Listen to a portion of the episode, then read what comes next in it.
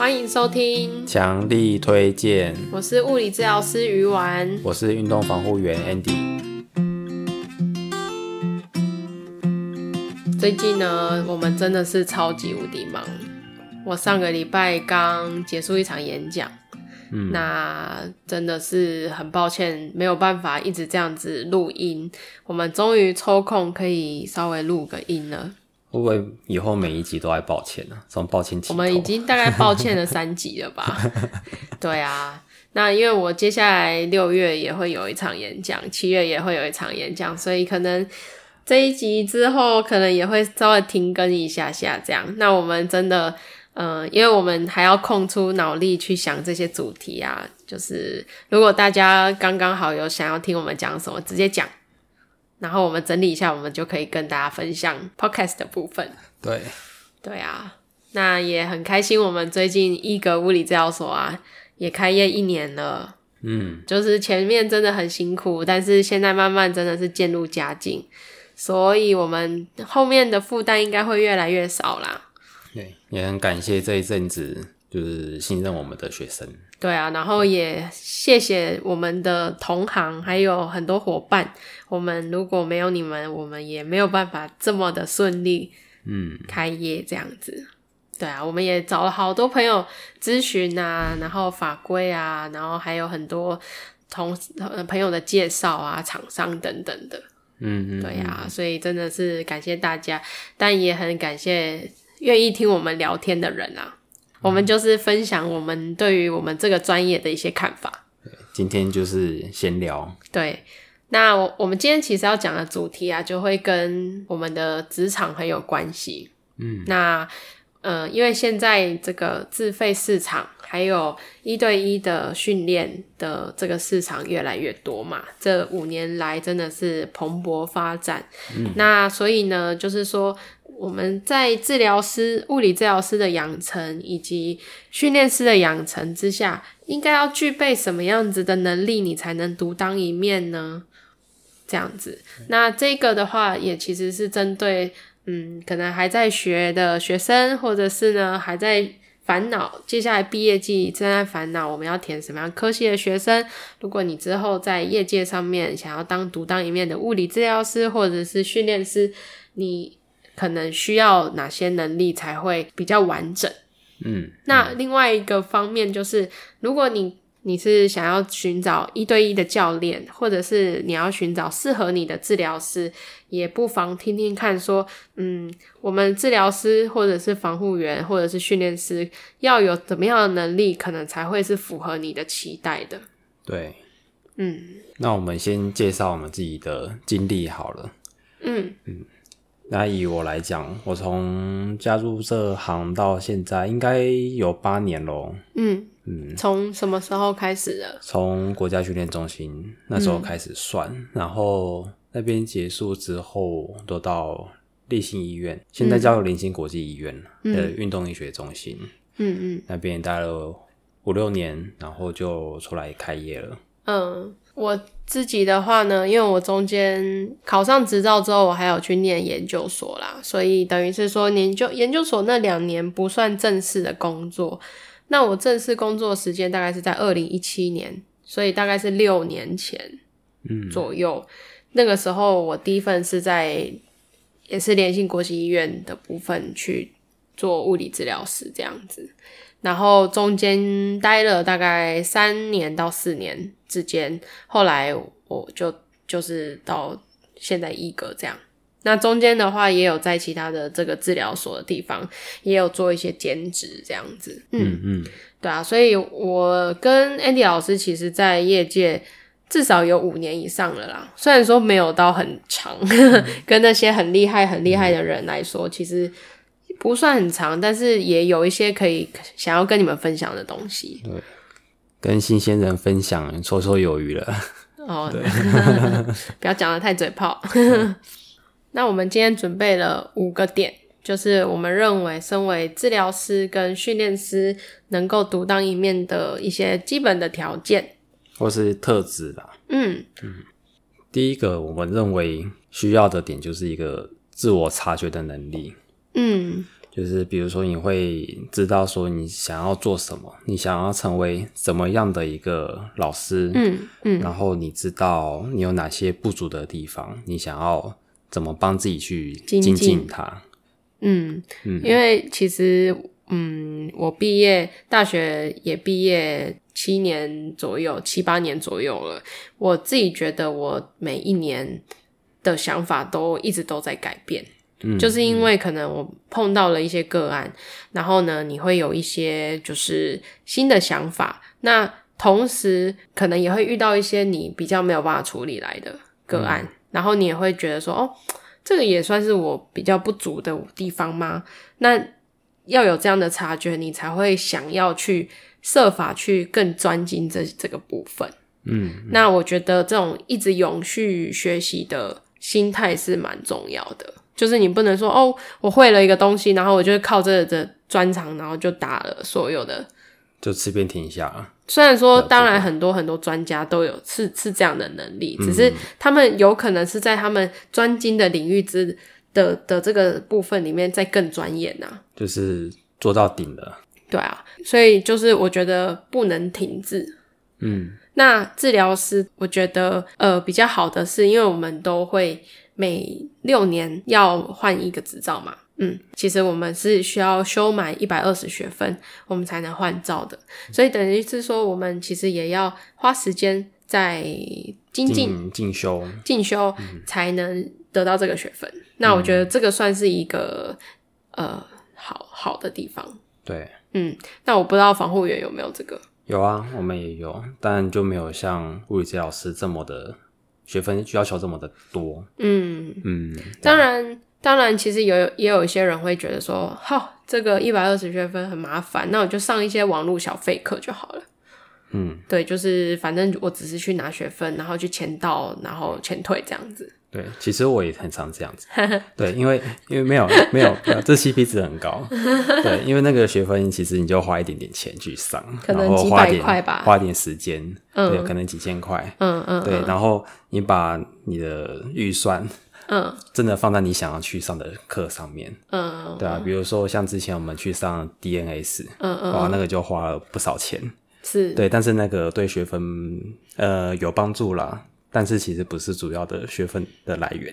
毕竟那个 DNS 啊，它是有点像人体动作发展的课程，然后它一定都是请国外的讲师，那它都是两三万起跳的。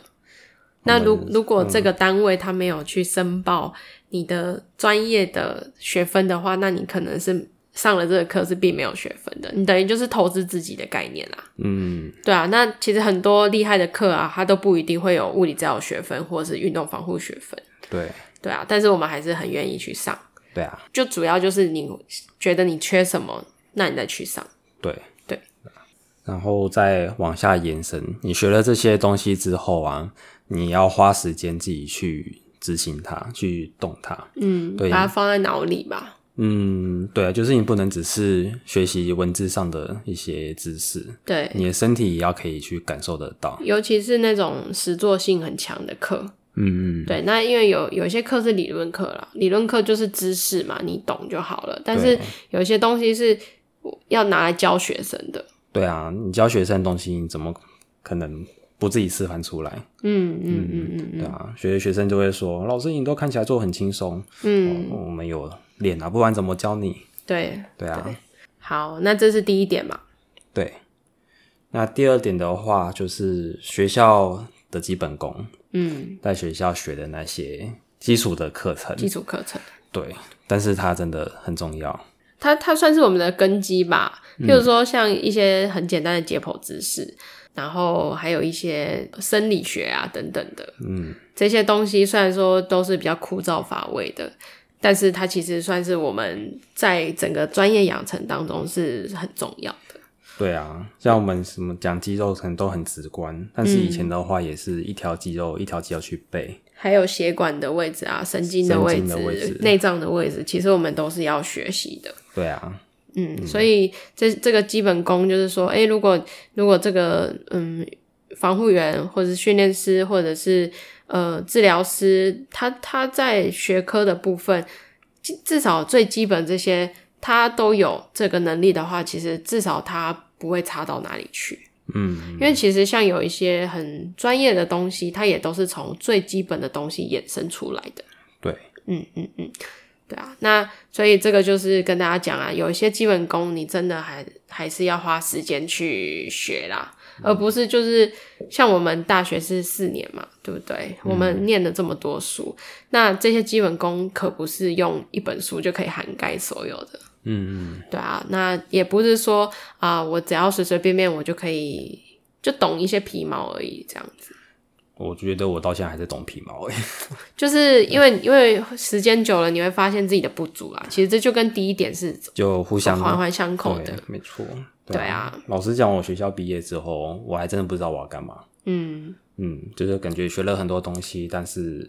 还不知道用到什么地方，嗯，对啊，所以才会再继续再往下精进，也是后来才读研究所，嗯，然后再出去职业，嗯嗯嗯，就至少你要知道你想干嘛啦，对，然后你要知道你干嘛这些，你基本功要先做好，嗯，好，那这是第二点啊，就是基本知识。那第三点的话呢，是评估的能力，也就是说。你身为物理治疗师，或者身为训练师，或者身为教练，当你的客户有一些问题，或者是有一些他的目标，那你要怎么样去针对他的一一个身体的状况，然后先去找到他的一些问题点，或者是他应该需要加强的部分，或者是他可能欠缺什么样的能力，这种评估的能力，你是否习得的？嗯。嗯，因为其实，在做训练啊，或是做治疗的手法很多种，超级多种，而且很多学派。可是，你如果不知道他的问题点，那就这些东西都会派不上用场。就可能我们教的是他不需要的，对，所以你一定要先好好的帮他评估，说他到底要什么。嗯，但我们很常遇到的事情是。对方他其实不知道他要什么，对，对，或者是说他表达不出来，他其实要或者是他以为他是这样子，对对对对，对，然后可是其实殊不知他还有一些潜在的其他的状况，可能要优先被处理的。对啊，那这时候其实身为训练师、防护员或者是治疗师，其实可能就是洞洞察的察觉方式，你要更敏锐一点点吧。嗯嗯嗯，对啊对啊。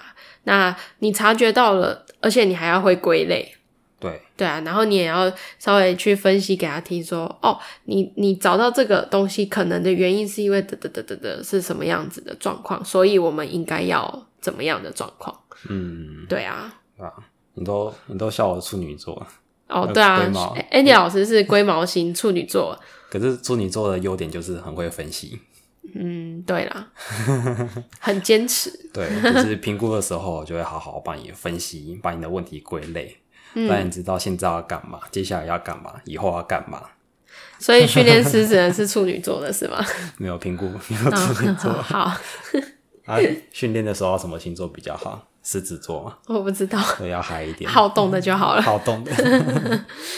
好，所以第三点的话，我们认为的就是你的评估还有同整的能力啦。你怎么样去快速能够帮助你的学生、客户或是你的患者找到他的问题点，然后分析给他听。嗯嗯。那这个其实接下来就会带到沟通的能力。那白话文。其实，对对对，这是一个非常重要的重点，因为我们呃，假设你很有知识量。你你很会呃，你很会治疗，可是如果你的治疗让人家都没办法理解的话，那他们可能也都是满头问号啊。嗯，对啊，像我觉得刚开始出来工作的时候，就会遇到自己的一个问题。嗯，比如说评估完之后，就说哦，你是什么肌的问题，什么肌的问题，什么肌的问题，嗯嗯嗯，然后他们就会说听不懂。哦，对，对啊，这些肌肉搞不好还都第一次听过而已。对啊，就是其实如果是。嗯，大家应该都会有一个经验吧，就是你在学校，然后呢，有一个很厉害的教授来上课，但是他讲的东西你都听不懂。嗯，他可能很会算数，或是他很会解题，可是他在解题过程或者在检讨这些题目的过程当中，学生是听不懂的。对，这样其实就是，嗯，他的讯息就没有传达出去啊。嗯，对啊，分享一个很好笑的笑话。嗯、我以前高中的一个数学老师，他人很好，他也很会教我们。嗯、但是有一次他在解题的时候，他他就有个步骤跳过去了。嗯，然后我们全班都要抗议，就看不懂那个步骤。然后老师说：“怎么会？这个很直观啊，这很简单啊。”哦。然后第三次我们因为全班都抗议嘛，然后老师说：“嗯、好，我来解释给你们听。”结果那个步骤他讲了一一节课。是啊，所以虽然说可能你对你来说可能很理所当然啊，但是可能是对不懂的人真的是要花一点时间去让他理解。那怎么样让他能够在一定的时间内理解，就是考验我们的能力了。对，所以其实到现在，我我们的特色会变得讲得很简单。对对对，嗯，但是，但是其实背后有很多很多的理论。对，要讲的简单反而不容易。嗯，那其实，在讲白话文的同时啊，我们在沟通上面其实也要有一定的同理心呐、啊，对不对？就是面对民众，或是面对一些，嗯、呃，他可能觉得有困扰的人，嗯，如果你能够展现比较多同理心，他会觉得你比较亲切。嗯嗯，也比较信任。那其实，嗯，可能有一些同理心，你可以从自身的经验去找啊。譬如说，这个患者或是这个学生，他是跑喜欢跑马拉松，然后可是他是跑步受伤的。嗯，那你其实如果你有在跑步的人，你就可以稍微分享一下说，哦，当初他你跑自己自己在跑的时候，你也有遇过什么样的困难？嗯，那他就会觉得说，哦，原来你也懂这个哦，那我是不是找到了一个愿意可以听得懂我讲话的人？对，嗯，啊，比如说他可能脚受伤，脚踝扭到，嗯嗯，那你你也脚踝扭伤过，对，你就听得懂他他的现在的痛点在哪里。所以其实呃，当物理治疗师，你全身都要痛过嘛？嗯，我 可能就很有同理心。对 对对。那我还差椎间盘突出，这个我应该有，好可怕哦。那骨折呢？骨折不要了。对啊，不不要啦。这个，对对，可以有相对的同理心。可以可以可以可以，就是说，至少我们不要是冷冷的啦，我觉得。对啊，我觉得还有一个就是，也是我客人跟我分享的，嗯，比如说他去看医师啊，假设他他膝盖痛好了，嗯，对，那他去看医师，医师要帮他做评估嘛，嗯，那医师搬他的脚的时候，是不是很快速、很粗暴那种感觉？哦，对对，对，他就会觉得啊，这个他都没有在顾我的感觉，我都这么痛了，你还用这种方式对待我的脚，嗯，他就会更紧张，或者是可能去。你去看诊，然后呢，医生帮你打一个针，打在膝盖上面啊。可是你膝盖很痛，但是他可能觉得说，我要赶快再看下一个人，所以他会叫你赶快穿鞋子，赶快走。嗯、可是其实这时候你膝盖很痛啊，嗯、你没有办法，动作可能会比较慢啊。那这时候其实身为那个刚被打完针的人，其实也会感受没有那么好啦。嗯，这这这这也都算是同理心。对啊，嗯，还有一些呃，不是不是只讲医生啦。对，其实像可能类似同行的也会，训练师啊，可能会说：“啊，你怎么那么弱？”什么的，怎么办？我也会笑他。没有，这是建立在信任之后的。呃，不会第一次见面就这样啦。对啊，对啊。总之就是，嗯，我觉得是不要让人家觉得不舒服啦。对啊，就是心理的感受了。嗯嗯嗯嗯，他已经很不舒服了。对对对，嗯。然后其他的沟通能力还有什么？沟通能力其实还包含一个，就是要适当的教育民众啊。嗯，真的有一些比较不可能的事情啊，嗯，该说不的还是要说不。对，不要随意答应他们不可能的事。对，那举一个很呃最近才听朋友讲到的一个例子，就是他是健身房教练，那曾经他有一个客户直接找上他说：“我给你，我给你这么多钱，然后你让我在。”一个月内练，让我练出六块肌、八块肌这样。对，他说钱不是问题，钱不是问题，我只要达到这个目标就好。那当然钱很吸引人啊，嗯，那你要不要接？对啊，那万一没有达到怎么办？对，嗯嗯，对啊，那你就这时候你就会要开始衡量嘛，那是不是体脂肪要降啊？等等等的，那降的速度。能够在一个月内可以降体脂肪降到那么多，然后让他六块肌这么的明显吗？而且前提又是不改变他生活作息，然后还有一些抽烟喝酒的习惯，嗯，这样子是有办法的吗？嗯，对，那我们这个朋友他直接是拒绝了啦，因为他觉得这个风险实在太高了。我们也会拒绝了。对对对，不可能的事情。对对对对对。对啊，不要被金钱诱惑。对啊，然后或、嗯、或者是也有那种，嗯、呃，他可能已经膝盖退化到一个程度了，他已经退化到第四期了，然后他就是想说，哦，我会不会做完那个治疗之后，那我退化是不是减少了？对啊，这种就不可能嘛，嗯、我的骨刺是不是就会减少？但就缩回去了。对啊，对啊，嗯、就是这种东西，就是我们我们要知道，然后也要适当的去跟民众讲说我们的看法。嗯，对。还有实际上可能会发生的事情，对，去分析给他听。对啊，他不接受就不接受嘛。嗯，对啊，但是不要，对，就是让自己开出一个空头的支票。对，因为接下来痛苦的就会是自己。没错。对，不要想说什么之后再来处理，之后再来想办法。对啊，对啊。好，最后一个就是你会不会设定帮学员或者是你的患者设定目标？嗯，你刚刚有那些评估的这些结果了，然后你也会归类了，同时你也跟他沟通过了。这时候你要怎么样设定目标呢？帮学生设定目标，或者是呢，针对学生想要的目标，再更进一步的去设定小目标，嗯，等等的，给他规划他后续的一些治疗的疗程，或者是呢，去规划他的训练菜单。嗯嗯，对，这些东西就是我们必须要具备的能力。